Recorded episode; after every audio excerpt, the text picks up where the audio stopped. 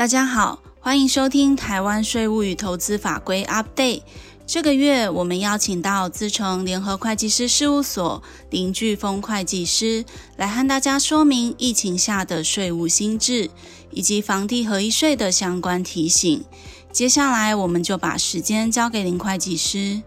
今天有两个部分来跟各位做个分享。那第一部分是这个月面临到的营利事业所得税的申报的一个时间哈。那我想最近因为疫情的升温的关系，所以在前两天呢，哈，财政部也是下午哈紧急的开会，那也发布了这样的一个讯息哦，就说今年的营利事业所得税以及综合所得税的结案申报，哦，那跟去年的情况一样哈，那同案式的就延长到今年的六月三十号，哦，从五月延到六月三十号。哦，那我想就不限任何对象，哦，那那这个这个延长的申报呢，哦，呃，也不用事先申请，哦，那就直接申报跟缴纳期间呢，哦，就直接又延到六月三十号，哦，那所以再提醒营利事业，哦，就在今年的六月三十号之前呢，哦，务必要把我们的营利事业所得税的结案申报的档案就上传，那相关的附件，哦，以及会计师的查核报告的纸本呢，哦，最晚呢，哦。要在八月二号之前，哦要递交给国税局。那这个是这次的最重要的一个修正的内容。那另外，因为我们的防疫纾困特别条例里面也有提到，哦，如果真的是因为疫情有一些困难的时候呢，真的是导致是一定是有一些受到影响，哦，那这部分呢，哦，它可以去申请哦延期或是分期缴税，哦，那在我们税捐稽征法里面也有相关的规定，哦，那所以我想这个规定也是跟往年的做法一样，哦，那在六月三十号之前。但是缴纳期限之前呢，哦，我们只要哦，盈利事业真的有是因为受疫情影响的情况底下，跟我们盈利事业的所在地的税务机关呢，哦，提出这样的申请，哦，看你是要延期一年呢，还是要分期，哦，那分期最多是分三年，总共三十六期去缴这个税，那所谓受疫情影响的情况，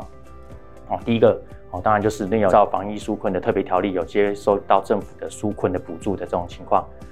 或者是说，虽然你没有接受。政府的纾困的一个补助啊，但是呢，哦，因为你这个受疫情影响呢，哦，的营收有下降，哦，这个都可以提示相关的证明文件给所在地的稽征机关，哦，让他们来去核定这样的一个，哦，是不是你可以跟往年一样，哦，可以去申请到延期缴税或者是分期缴税这样。这边主要是营利事业所得税部分，那综合所得税，我想也是跟大家同步在强调，哈，就是我们的所得税申报也是一样，同样延到六月三十号。所得资讯的查调以及扣除的查调哦，也是同样都是延期到六月三十号。申报完成之后呢，网络申报完成了哦，那相关的一些扣除额的一些文件或是声明文件等等的哦，那按照规定的话是要在八月十号之前呢邮寄哦寄送给稽征机关哦，这部分再另外提醒。接下来呢哈。另外啊，财政部在五月七号针对疫情的关系，有发了一个解释令，呃，适用对象呢，啊，包括到说，如果有下列的情况人员呢，在法定的申报缴纳期间内，哦，那如果这些人员有接受到居家的一些隔离、居家检疫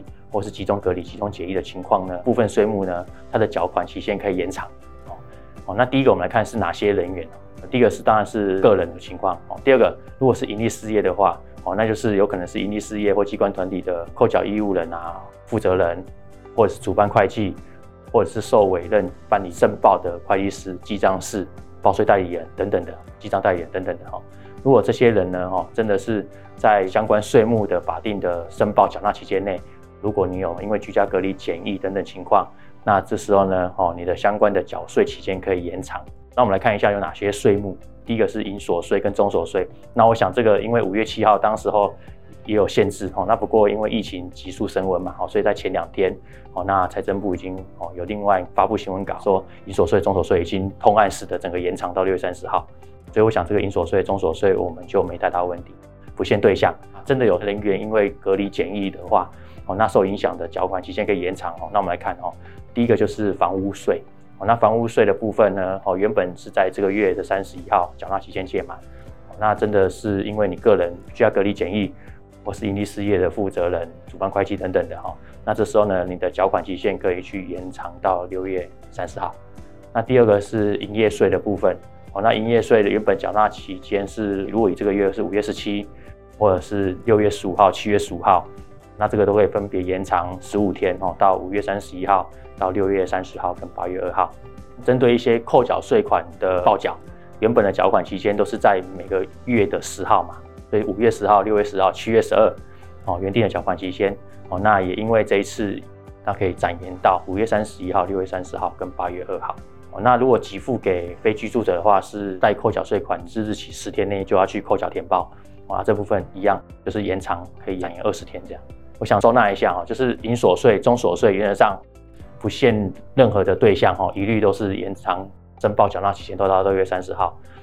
那部分税种呢，有特别的情况底下，你可以去延长这个缴款期限，那就是这一个画面所提到的哦。你当你这个个人或是营利事业的负责人、主办会计。会计师、记账师等等的，有因为居家隔离检疫，呃，营业税啊，吼，那还有扣缴税款等等的，甚至到房屋税，那我可以去延长这个缴纳期限。这样，那我想这针对这个月我们在做申报的时候，一个蛮重要的规定。好，那最后一个，我们针对七月一号开始，房地合一二点零要上路了。短期的持有期间的年限呢，吼，从一年拉到到两年嘛，所以两年以内的话，哈，适用的税率是百分之四十五。那两年到五年呢？哈，它适用税率是百分之三十五。那所以我想，这个二点零七月开始，二点零版就有这样的一个修正。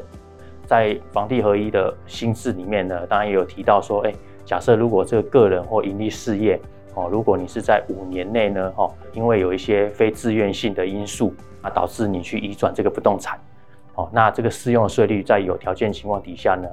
它不用按照四十五跟三十五的税率去课征，它可以用一般的。百分之二十的税率去苛征这个哦房地合一税，财政部在五月四号呢有预告的一个草案内容哦，那把这个非自愿因素呢哈有按照法人跟个人呢哦有分别去列示的一些情况，那我们来看一下哈，第一个针对法人的部分呢哈哦第一项出售遭他人越界建筑房屋的土地给房屋所有权人哦，那这是指什么？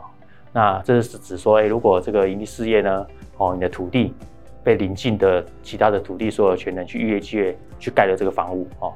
那按照民法的规定呢，哦，按照民法七百九十六条规定，哦，这个你这个营利事业呢，可以请求这个哦越界这个这个土地所有权人哦，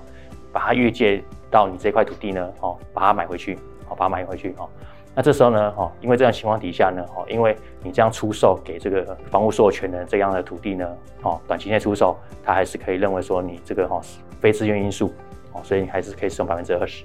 那第二个哈，针对盈利事业，哦，那如果是因为欠税，哦，那被强制执行你的财产，导致你移转这个房地所有权，哦，我想这个还是非自愿因素，哦，可以使用百分之二十的税率。哦，啊，第三个，跟他人共有房屋或土地，哦，那这个其他人呢，他人呢没有经过你同意就出售这个共有房地，啊，这个部分也可以视为非自愿因素。那第四个。那银行呢？哦，根据银行法的规定，哦，他在四年内呢，他必须要去哦出售他因为行使抵押权或职权而拿到的土地，那这也是算非自愿因素。啊，像这个盈利事业目前有财政部针对这四项呢，哦，有去公告它是属于非自愿因素的一个内容。那针对个人呢，哦，跟过往房地合一一点零版呢没有太大的差别。哦，那过往哦个人包括第一个哦，你是因为非自愿。因素而离职的啊，被调职，比如说你被资遣的这样的情况底下，你就是非自愿因素的离职哦，调职，那导致你要去把这不动产给处分掉，你要离开，比如说离开你的工作所在地的，那这个情况底下是非自愿因素啊。第二个，你因为要负担重大的伤病的医疗医药费哦，所以导致你要出售这个房地产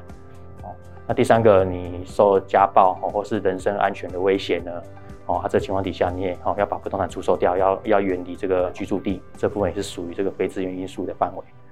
啊，第四个哦，跟盈利事业的情况一样，哦，你的土地被被邻近的所有权人给侵占哦，然后去盖了房屋，啊，这部分你请他把土地买回，啊，这部分我想这部分也是非自愿因素。啊，第五个也是哦，那个强制执行你的财产，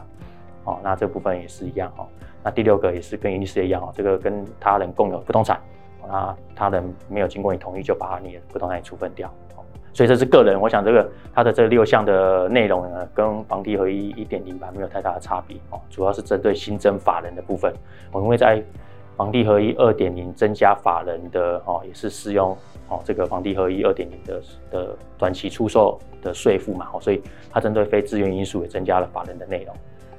那提醒哦，如果个人或营利事业呢，哦，如果有一些理由上哦，是导致你说有一些你必须要短期内出售这个房地产的时候，啊，这个情况不在这个哦这一次财政部预告的这个草案的范围内的话，我想这个都可以是另案去跟财政部或跟国税局去做一个申请，去说明的立场哦，这是非自愿因素去移转这个房地，哦，看能不能去豁免适用这个短期内出售的一个重税这样。谢谢大家的收听，也欢迎大家到 PwC 台湾 YouTube 频道观赏影片或订阅 Podcast 频道，及时取得最新资讯。我们下个月空中再会。